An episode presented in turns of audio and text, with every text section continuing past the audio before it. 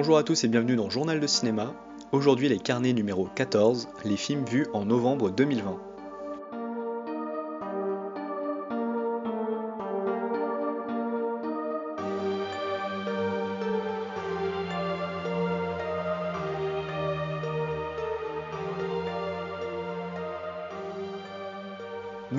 Donc où je vais vous parler des films que j'ai vus en novembre 2020 et dont j'estimais qu'ils avaient un intérêt à être traités dans le podcast, mais qui n'avaient pas besoin d'avoir un épisode dédié. Et le premier film dont je vais vous parler aujourd'hui, c'est Effacer l'historique, un film de 2020, et oui 2020, de Gustave Kervern et Benoît Delépine, un film évidemment français avec Blanche Gardin, Denis Podalides et Corinne Masiero. Trois voisins et amis se retrouvent liés par des déboires avec les nouvelles technologies, mauvaise note sur une appli VTC, harcèlement scolaire des enfants ou encore chantage à la sextape sont autant de raisons d'essayer de se battre contre la tyrannie numérique. Dernier film en date du duo prolifique issu de Groland, Effacer l'historique est plutôt un bon cru, j'ai vu pas mal des films des deux compères et je les trouve d'une qualité souvent assez inégale. Ils sont capables de bonnes surprises comme I Feel Good ou Saint Amour et de choses beaucoup moins convaincantes comme Le Grand Soir. Et je pense que ça vient du fait que leur style a tendance à un peu moins surprendre et que lorsqu'ils ressortent finalement un peu toujours les mêmes recettes, eh bien le film en pâtit. Leur cinéma donne souvent beaucoup de place aux acteurs pour exprimer leur talent, avec des visages qui reviennent beaucoup, comme dans ce nouveau film où les caméos sont légion. Michel Houellebecq, Vincent Lacoste, Poulvord et j'en passe, des seconds rôles qui sont une des grandes forces du film, parce qu'ils sont tous vraiment réussis. Mention spéciale à Philippe Rebaud dans sa baignoire qui joue un assisté et qui est assez merveilleux. Et ces seconds rôles sont tellement bons qu'on est presque déçu de les voir si peu à l'écran. On aurait aimé qu'ils soient plus présents, qu'ils aient peut-être plus de scènes. La première partie du film, elle est très réussie, avec l'exposition des personnages et de leur univers vraiment morne, entre chômage et emploi précaire, la banlieue sans âme où ils habitent fait vraiment pas rêver. Les personnages sont attachants, on suit l'histoire agréablement. Pourtant, je trouve que la seconde partie du film retombe un peu. Dès que la quête du hacker débute, Kervern et Delépine ont du mal à redonner de l'intérêt à cette histoire, et sa morale finit par être un peu convenue et vieillotte sur Internet et son utilisation. Reste que le film comporte pas mal de scènes très amusantes et de répliques qui font mouche, mais enrobées dans ce long métrage qui est trop bancal pour sortir de la case de l'œuvre sympathique. Les fans du duo grolandais ne seront pas dépaysés et devraient apprécier. Le film a d'ailleurs trouvé son public en salle lors de sa sortie, donc il n'est pas impossible qu'un nouveau public découvre justement le cinéma de Delépine et Carverne. En résumé, Effacer l'historique, c'est une sympathique comédie, mais un film un peu anecdotique, qui devrait quand même ravir les fans du duo, et qui n'est pas non plus une mauvaise idée de premier film pour les découvrir.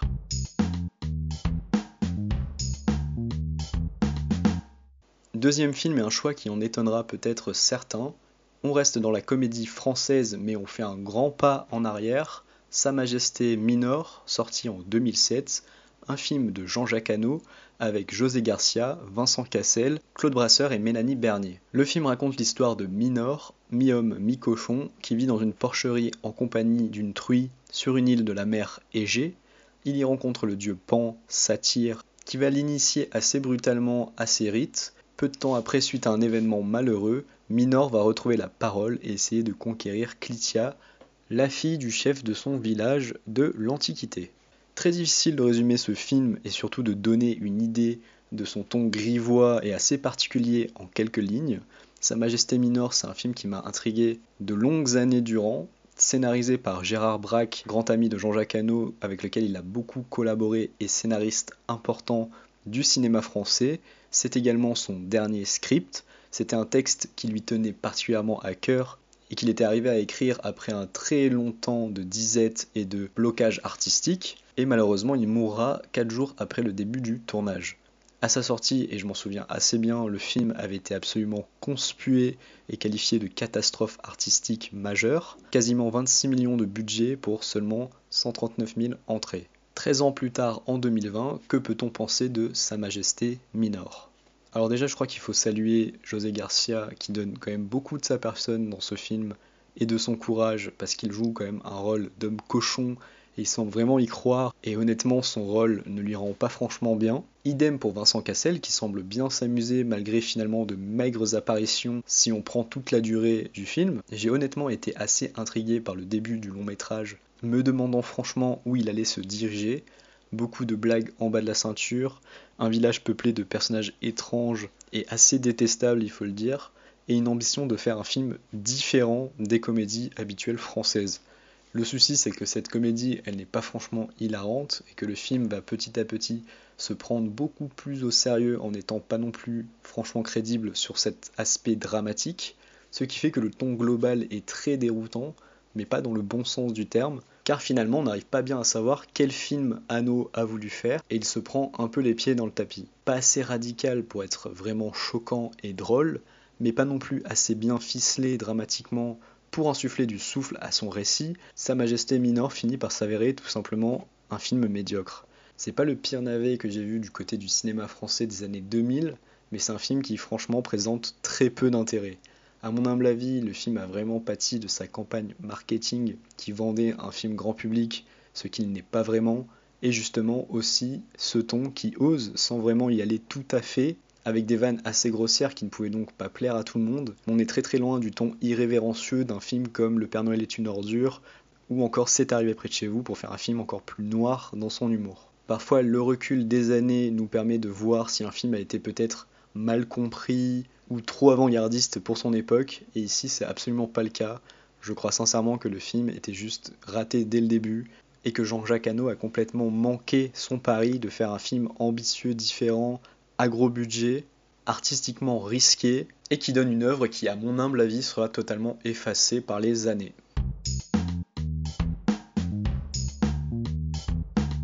Troisième film de cette sélection, Comment savoir, How Do You Know en anglais, un film de James L. Brooks sorti en 2010, une comédie romantique américaine. Le film raconte l'histoire d'une joueuse de softball, Lisa, incarnée par Reese Witherspoon, qui fait la rencontre de Matty, soit Owen Wilson, un autre joueur en pleine ascension, et alors qu'elle apprend une nouvelle catastrophique pour sa carrière, elle va également faire la rencontre de George, incarné par Paul Rudd, un homme d'affaires poursuivi à son grand étonnement par l'État américain, et qui va se retrouver également confronté à son père, incarné par Jack Nicholson.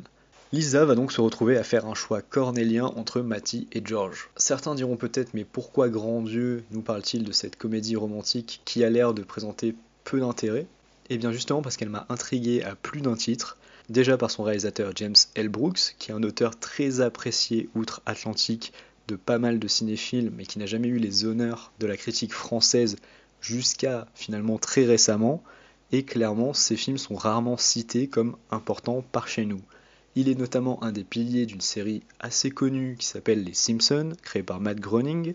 J'imagine que ça peut vous dire quelque chose, et il a également réalisé des films plutôt connus comme Tendre Passion ou Pour le pire et le meilleur, qui ont pour point commun avec Comment savoir la présence de Jack Nicholson, qui avec Comment savoir signe sa dernière performance au cinéma. Ce film avait droit à une critique très élogieuse d'ailleurs des cahiers du cinéma à l'époque, qui apprécie donc plutôt James L. Brooks, et si j'avais entendu parler du film à sa sortie, c'est également en raison de son budget astronomique de 120 millions de dollars pour, entre guillemets, une simple comédie romantique, et qui avait finalement fait un bid énorme au box-office américain.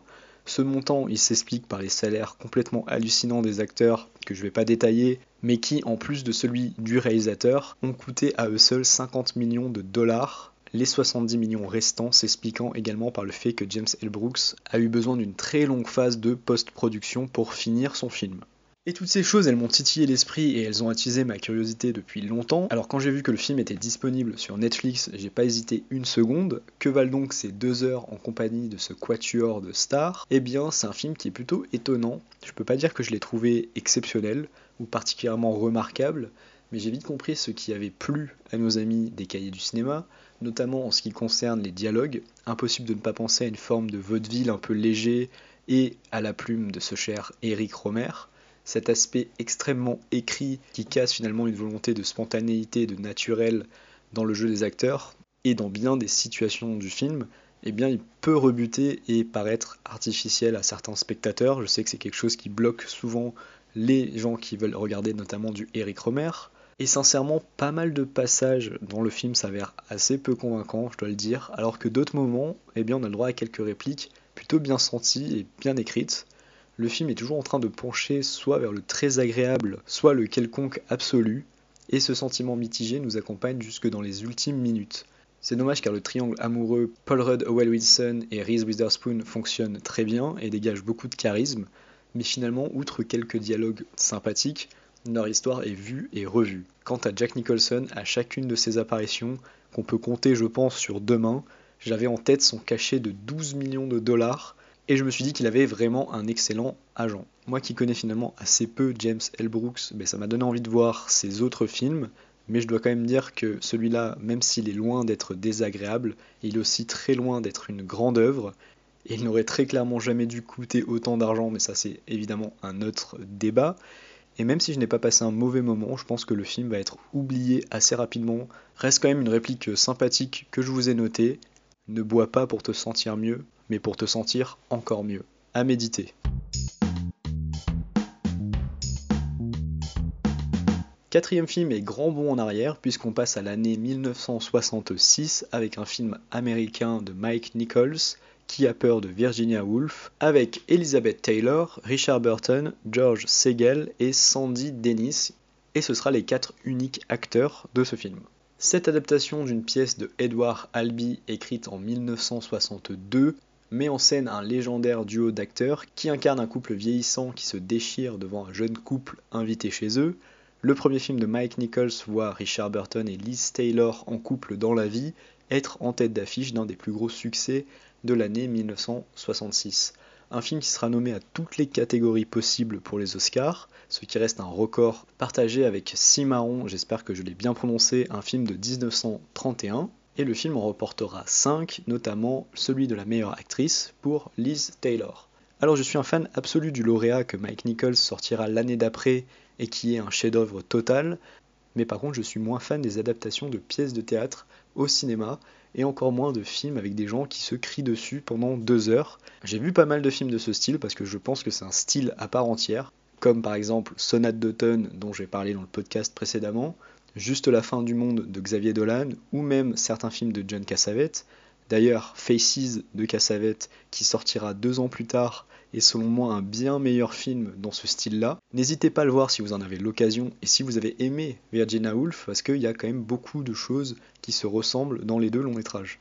Who's Afraid of Virginia Woolf, c'est un numéro d'acteur très fort et notamment celui de Liz Taylor que j'ai trouvé vraiment fascinante et assez magnétique dans ce rôle de femme se déchire complètement avec son mari Richard Burton qui est lui aussi très bon et quand on connaît la vie des deux du couple de ce qu'ils ont vécu ensemble, du fait qu'ils se soient séparés, qu'ils se soient remis ensemble, et du fait qu'il ben, y a eu de nombreux abus au sein de leur relation, ça donne un côté méta assez étrange, un peu dérangeant même peut-être parfois. Et aujourd'hui, ce serait évidemment impossible de revoir ça au cinéma en sachant la vie privée des acteurs. Si évidemment on avait connaissance de la vie privée du couple. Et comme je le disais plus tôt, le problème que j'ai avec ce film, c'est que je pense que je ne suis juste pas fait pour ce genre de film, pour ce genre de cinéma ça m'a toujours complètement agacé ce genre de film vraiment hystérique où je vois, j'ai l'impression de voir du théâtre filmé plutôt qu'un film.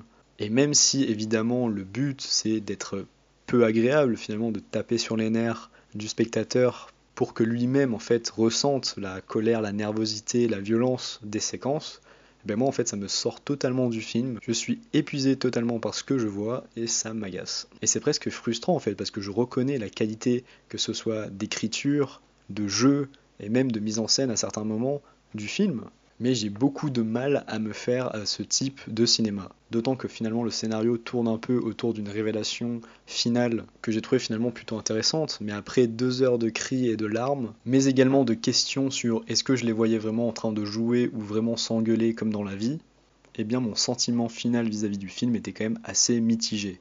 Comme la critique ne peut pas être totalement objective, et je m'en excuse, je suis certain que beaucoup de gens aiment ce film et lui trouvent plein de qualités, mais personnellement ce cinéma-là me rebute complètement. Alors si vous êtes fan ou si vous avez apprécié les films que j'ai cités dans ma chronique de Who's Afraid of Virginia Woolf, eh bien je pense que ce film est fait pour vous et jetez-vous dessus si vous ne l'avez jamais vu.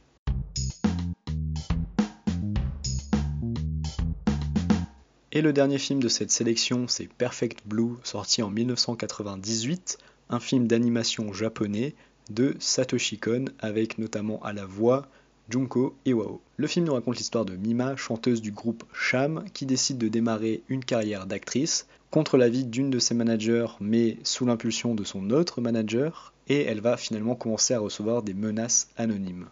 Le réalisateur Satoshi Kon, qui est un dieu pour beaucoup de gens, qui trouve qu'en termes d'animation japonaise, il fait vraiment partie du gratin, du Gotha, eh bien c'est un réalisateur que je connais plutôt bien, mais dont le dernier film qu'il me restait à voir était donc Perfect Blue, œuvre qui est considérée quand même très souvent comme son grand chef-d'œuvre. Et malheureusement, je pense que je vais peut-être pas me faire que des amis, mais j'ai été relativement déçu par Perfect Blue.